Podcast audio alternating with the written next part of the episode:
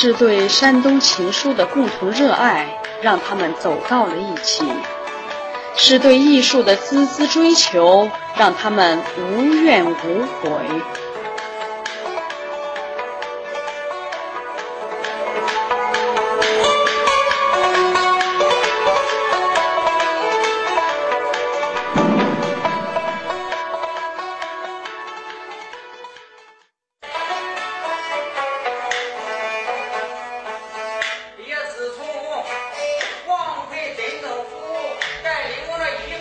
水镇周连池村文艺课体户张平、周艳修夫妇受家庭熏陶，自幼喜爱曲艺演唱形式。在学校上学期间，张平、周艳修都是学校宣传队的文艺骨干。张平还一直担任班里的音乐委员。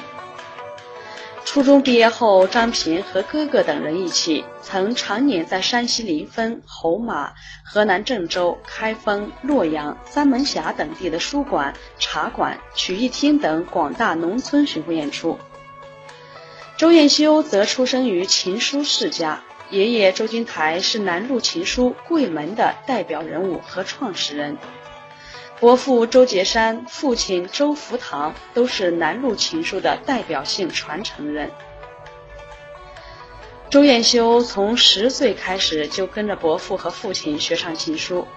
一九七八年高中毕业后参军入伍，到解放军某部战时业余宣传队担任曲艺演员。我从小在学校的时候，上小学的时候就很喜欢这个音乐。喜欢文艺，在上学三年级的时候，就是学校的音乐委员。我这个从小呢喜欢文艺，因为俺爷爷、俺父亲、俺大爷，俺这是基本儿，这都是这个以山东琴书为主。那他唱的地方那可是可远了，教的徒弟也很多。我在上学当中呢，我从十岁那个时候，跟俺大爷、跟俺父亲学拉弦子，我那个时候就开始拉的都慢慢的走路都怪好了。呃，再到后来，这个到连中的上学的时候呢，在北府东街，这个跟一个老艺人，一看这个老艺人，他喜欢，呃，打扬琴、唱扬琴，也听特别的好听，听特别的舒服。这个我也是非常的呢，爱好文艺，也喜欢。有时候抽星期天、星期六啊，也都跑到老艺人那里去讨教。老艺人呢，他一看我这个也特别的喜欢，也特别是个料，是个才，他也特别的喜欢教我。学艺的过程是辛苦的，老师的要求非常严格，这给张平和周艳修留下了深刻的印象。要是谈到这个学习当中做的难，这个受的苦，哎呀，就是不能说太多了。但是那个年代呢，这个时间村里头兴放电影，放电影的时候，老师就说今天不许你看去，你就不能出门。哎呦，你赶到晚上的时候，老师要说今天晚上。哎，你把这个哪几句哪几句，你给我学会背会。你背不会，那个时候家规比较严。那你背不会，那时候是真挨打，不是瞎挨。我放了学，回到家就拉，喝罢汤就是就拉，根本是我没有去溜达玩的。这周元修跟张平同志呢，都是我的师兄弟，我们是一个老师学的。过去作为他两个来说，今天能走到这个成功的道路，确实没少这个受受苦。受了罪。我十六七岁就可以登台演出了。那个时候也是我这个自己的哥哥，他跟我拉弦，唱到了山西，唱到了河南，唱给这个 周艳修，呃，结了婚之后，不断的这个求新，不断的这个发展。这再到后来呢，俺两个自编自演的节目也特别的多。这个自编的节目呢，都是说是。哎，比较跟形势，形势走到哪里，俺们两个就编到哪里，走到哪里。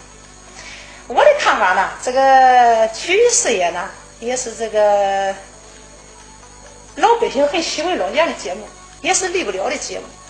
就根据我们这么多年的演出总结出来的经验，你看唱到哪里，想到哪里，走到哪个地方是非常受老百姓的欢迎。呃，你要是如果。唱到这个高兴的地方呢，那老百姓是拍手叫好叫绝；唱到悲哀的地方呢，确实有很多老百姓呃抹泪啊，确实有老百姓哭泣。长期的演出生涯使他们的演出技艺不断提高，结合自身演唱特点，对曲调和唱法进行了大胆改革，逐渐形成了自己的特色。呃，我的唱腔与他们不同，不同到哪里呢？我只有呢，就是很崇拜这个常香玉大师。我唱些高腔的时候，欢快的时候，我都好用这个呃常香玉老师的这个《快流水》啦什么的。我都吸取他这里边的唱腔，吸取他的精华。我如果唱低调、唱悲哀的时候，我也特别喜欢这个呃曲剧海莲池大师，也比较是喜欢他的这些嗯唱腔设计小段儿。我还想把这个曲艺事业继续这个发扬光大，继续传下去。我也不愿意这个像那是把我们这个扬琴。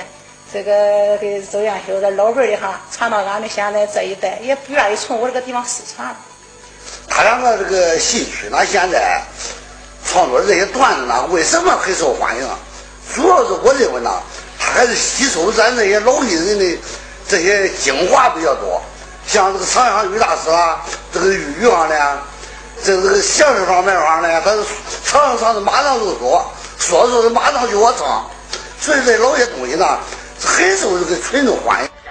改革开放以来，张平、周艳修夫妇凭着对琴书的热爱和对艺术的不断追求，搜集、挖掘、整理了大量琴书剧本、曲谱等。结合自己在农村演出积累的丰富素材，先后创作了以山东梆子、柳琴戏等形式演唱的《生男生女都一样》《女孩不比男孩差》《儿媳改过》《劝赌》《死人害活人》等近百个具有思想性、趣味性、观赏性、深受群众喜爱的节目，受到了广大群众的欢迎。也是真是功功夫不负有心人。到后来就结识了俺这个对象，俺俩这个认识以后呢，其中也谈了好的形式了。上边国家一重视曲艺汇演，这个不断的举行比赛，你看农民文化艺术节年年也这个参加汇演，一直到现在都没停留。这个对于这个文文艺这方面呢，就是有更进一步的认识。你现在呢？你跟往形式的发展不行，因为人家形式都走到前头去了，所以呢，咱就得创作新的。光唱过去的老段子，那已经也也不行了。把这些形式走到哪里啊？上面的政策到哪里？咱用曲艺方面能表达出来的，能这个讲清楚了。为真诚回报社会，他们积极参加社会公益性演出。去年三月份，他们正为全市反假货币宣传月活动排练节目时，家里老人突然去世。为继续完成工作，他们夫妻二人怀着悲痛的心情，在老人病逝的第七天就开始了排练。演出结束的掌声响起的时候，他们不由自主流下了泪水。有时为了参加公益性文艺演出活动，他们荒了自家的农田，误了家里的事情。今年县里举办欢庆重阳节、喜庆十七大文艺演出，接到县委宣传部让他们自编自演参加演出活动的通知时，正值大蒜种植季节。他们夫妻二人抽出一个星期的时间排练了情书《于秀丽劝夫》，参加了演出，受到了领导的肯定和观众的好评。可是家里的八亩大蒜全都是自己花钱雇工种的。十几年来，他们义务为各单位和广大群众演出近几百场，受到了广大群众的高度赞誉。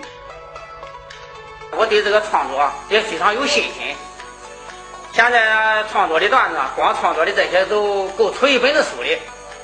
现在以后我有这个计划，把这些东西都整理好，以后出一本书。再有计划，以后不能唱戏了。我把这些很好的段子，演讲这些故事情节好的，我想编成电视剧。这也是我的目的。为了不让这个山东琴书那失传，我进一步的还要下一步的更多的创作，这个还得让这个琴书更好的发展。